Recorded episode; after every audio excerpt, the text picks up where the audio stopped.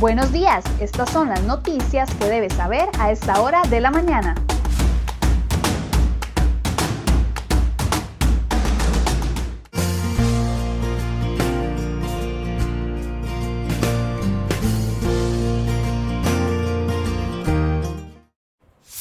Martes 13 de octubre, muy buenos días, muchas gracias por acompañarnos en una edición más de CR Noticias. Iniciamos esta edición con información de última hora porque agentes del organismo de investigación judicial están realizando en este momento al menos 13 allanamientos en la zona de Santa Ana, Turrúcares y la León 13 con la intención de dar con los sospechosos de formar una banda ligada a la venta de drogas, homicidio y lavado de dinero en Tibás. Las autoridades ya tienen identificado al presunto líder de esta banda. Se trataría de un hombre de apellido Cabrera Espinosa, conocido como Manzanita. Esta información la pueden encontrar con todos los detalles en crhoy.com y por el momento vamos con las informaciones que hemos preparado para el día de hoy.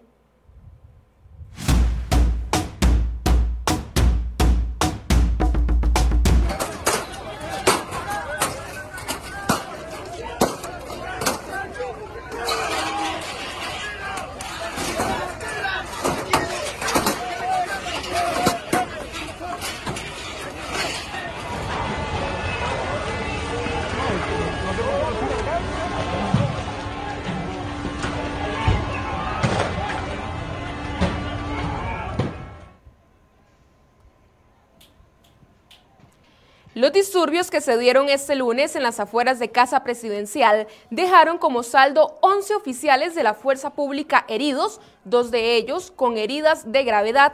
Los violentos enfrentamientos entre civiles y policías obligaron a las autoridades al uso de la fuerza y a reprimir los ataques con gas lacrimógeno, mientras los manifestantes lanzaban piedras, trozos de concreto y golpeaban con palos a los oficiales. La situación se agravó cuando un grupo de personas que estaba cerca de las vallas de contención intentó derribar la barrera y comenzó a golpear a los oficiales con tucos de madera y a lanzar fragmentos grandes de concreto. De acuerdo con Daniel Calderón, director general de la Fuerza Pública, evitaron a toda costa el uso de la fuerza, a la cual recurrieron una vez que los oficiales comenzaron a caer heridos. Por su parte, Michael Soto, ministro de Seguridad, hizo un llamado a la paz y a la tranquilidad y también al diálogo.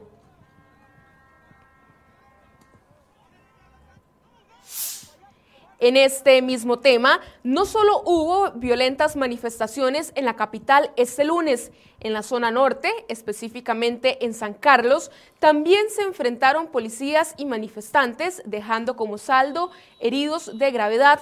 Según informó el cuerpo de bomberos, pasadas las 8 y 30 de la noche, se atendió la quema de una patrulla con oficiales de la fuerza pública dentro. Reportes indican que manifestantes le prendieron fuego. Además, un hombre que se encontraba en las manifestaciones en la zona norte fue trasladado en condición grave hasta el hospital de San Carlos luego de que resultara baleado en el sector de Cutris. A esta hora se reportan 116 policías heridos y 115 sospechosos detenidos tras los bloqueos ocurridos en diversos puntos del país. Según la fuerza pública, de las 115 personas aprendidas, 111 son hombres y 4 mujeres, todos capturados por los aparentes delitos de obstrucción de las vías públicas y resistencia a la autoridad.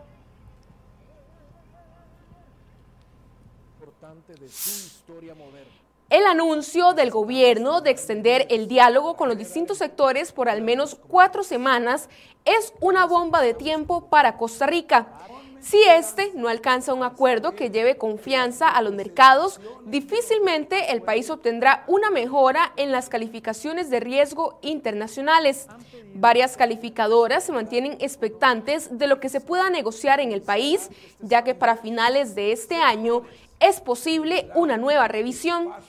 El problema es que Costa Rica está a pocos pasos de que su deuda sea considerada como bonos basura, lo que implica el cierre completo de las puertas para adquirir financiamiento. La diputada liberacionista Silvia Hernández lamentó lo que considera tiempo perdido. Además, añadió que deben ejecutarse medidas inmediatas para reactivar la economía.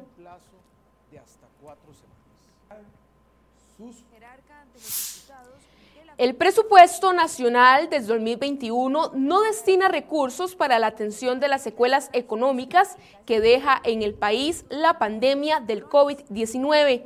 A esta conclusión llegó la Contraloría General de la República después de analizar a profundidad el plan de gastos que presentó el gobierno y que los diputados deberán someter a votación antes del 30 de noviembre.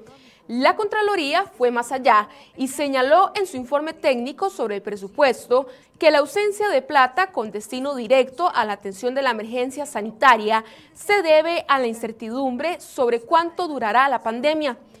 Uno de los aspectos que ha marcado la atención de la emergencia sanitaria y económica es que tomó al gobierno sin ningún margen para hacerle frente a la situación con recursos propios. Esto ha obligado a endeudarse aún más con organismos internacionales para obtener fondos para financiar sus acciones frente a la dura situación. De acuerdo con la Contraloría, el endeudamiento del gobierno central proyectado para este 2020 es de un 70% del Producto Interno Bruto, indicador que podría subir hasta 10 puntos porcentuales para ubicarse en un 80% en el 2021, de acuerdo con el órgano Contralor.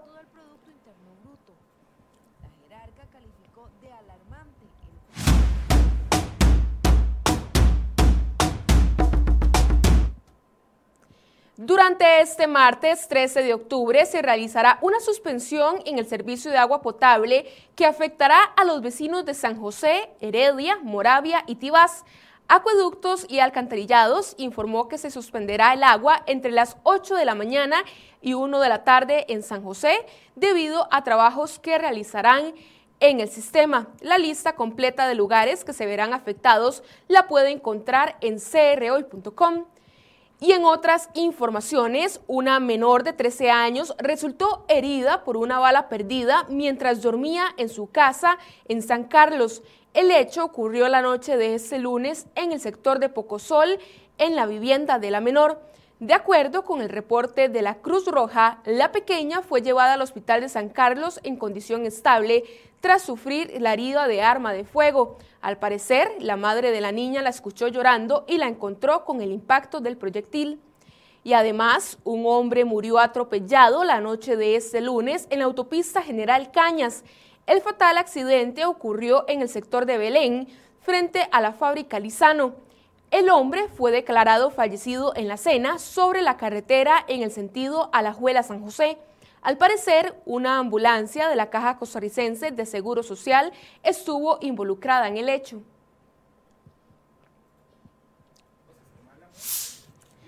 Los casos de COVID-19 siguen en aumento y este domingo y lunes se sumaron 1.748 pacientes en total, 1.051 el domingo y 733 este lunes respectivamente. El Ministerio de Salud confirmó 14 muertes el domingo y para el lunes un total de 18. La cifra de fallecidos en el país ya asciende a los 1.108 durante la pandemia.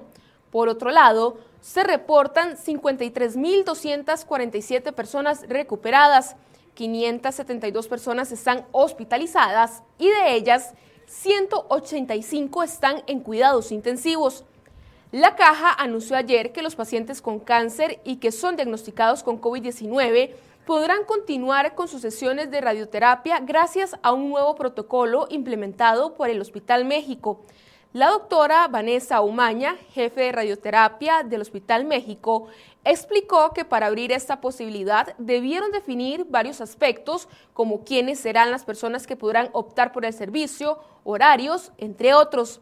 Según indicó Umaña, a los pacientes positivos por coronavirus que llevaban más de la mitad o cerca de la mitad de las sesiones indicadas de radioterapia, se les implementó una serie de medidas orientadas para que puedan continuar y terminar sus tratamientos.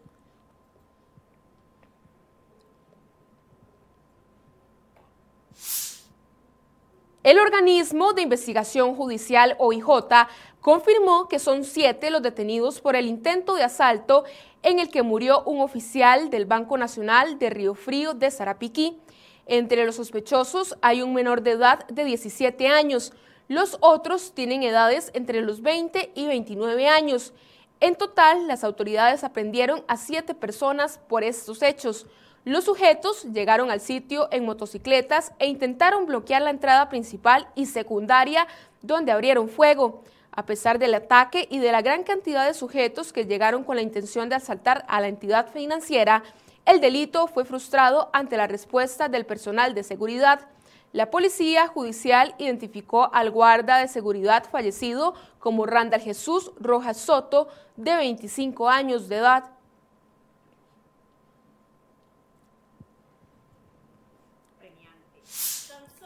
La bancada legislativa del Partido Liberación Nacional exigió este lunes al gobierno un recorte del 1% del PIB en el presupuesto nacional del 2021, que equivale aproximadamente a 358 mil millones de colones.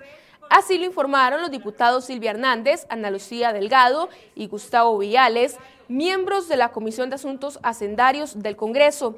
Catalina Crespo, defensora de los habitantes, llamó la atención al Ministerio de Hacienda con el fin de conocer las razones del aumento de los montos de los tributos de las casas, propiedades, así como la actualización fiscal de los vehículos.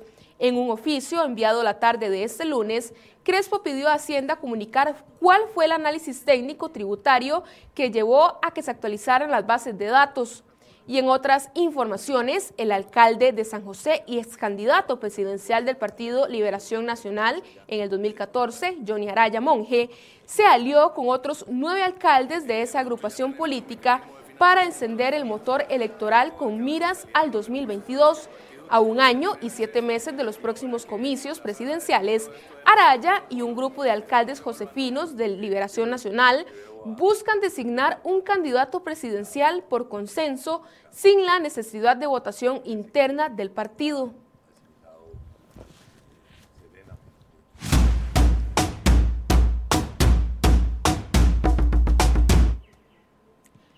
La Procuraduría General de la República aclaró que le corresponde a la Dirección General de Contabilidad Nacional del Ministerio de Hacienda evaluar si el ICE incumplió la aplicación de las normas internacionales de información financiera NIF. Además, indicó que también deberá evaluar cómo determinar quién o quiénes serán los responsables de ese eventual incumplimiento. Así lo hizo saber la Procuraduría el 30 de septiembre anterior a la diputada Silvia Hernández de Liberación Nacional en respuesta a una consulta que envió sobre ese tema. Desde el 20 de marzo, Contabilidad Nacional había establecido que el ICE debía poner en aplicación en un 100% las NIF desde el 1 de enero de ese año. Sin embargo, fue hasta el 30 de septiembre pasado, después de meses de presión de diversos actores políticos, que la institución anunció que ejecutará el esquema contable estándar antes de que finalice el 2020.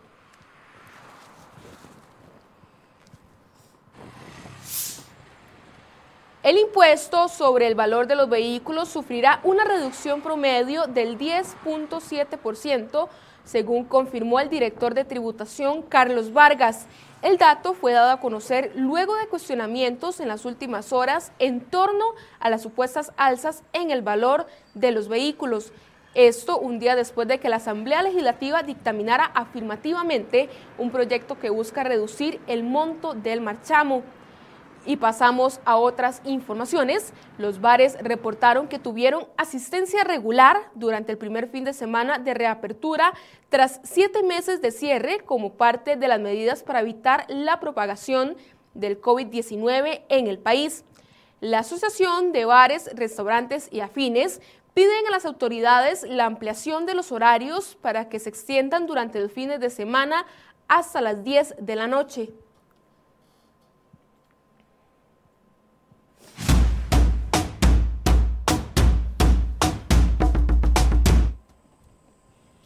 Otro contratiempo en la búsqueda de la vacuna contra el nuevo coronavirus afecta a una empresa norteamericana que estaba en avanzada fase de desarrollo. Se trata de la empresa farmacéutica estadounidense Johnson Johnson, que anunció este lunes la interrupción de sus ensayos clínicos de una vacuna contra el COVID-19 al haber enfermado uno de los participantes. Según indicaron, suspendieron temporalmente la dosis extra en todos los ensayos clínicos de una vacuna experimental, incluyendo todo el ensayo de la fase 3, debido a una enfermedad inexplicable en un paciente. La suspensión tiene como resultado el cierre del sistema de inscripción en línea para reclutar voluntarios en el ensayo de la fase 3. Los eventos adversos son un componente esperado de cualquier ensayo clínico, especialmente de los ensayos de gran tamaño, añadió la multinacional estadounidense.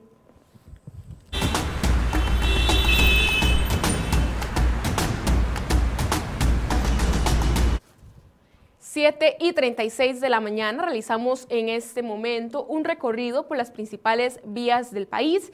Iniciamos en la rotonda de la Y, donde vemos una cantidad importante de autos, pero no se reportan presas de mayor importancia.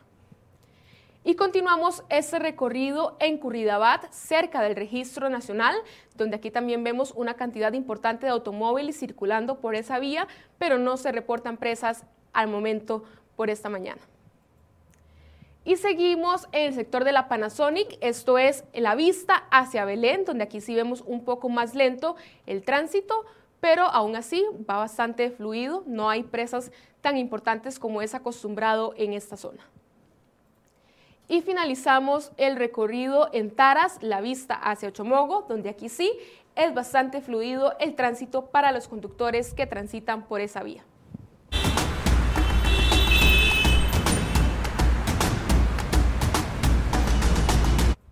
Llegamos al final de esta edición. Muchas gracias por su compañía y recuerde que a partir de las 8 de la mañana inicia el programa Enfoques aquí en la cuenta de Facebook de crhoy.com. Nos vemos mañana con más noticias.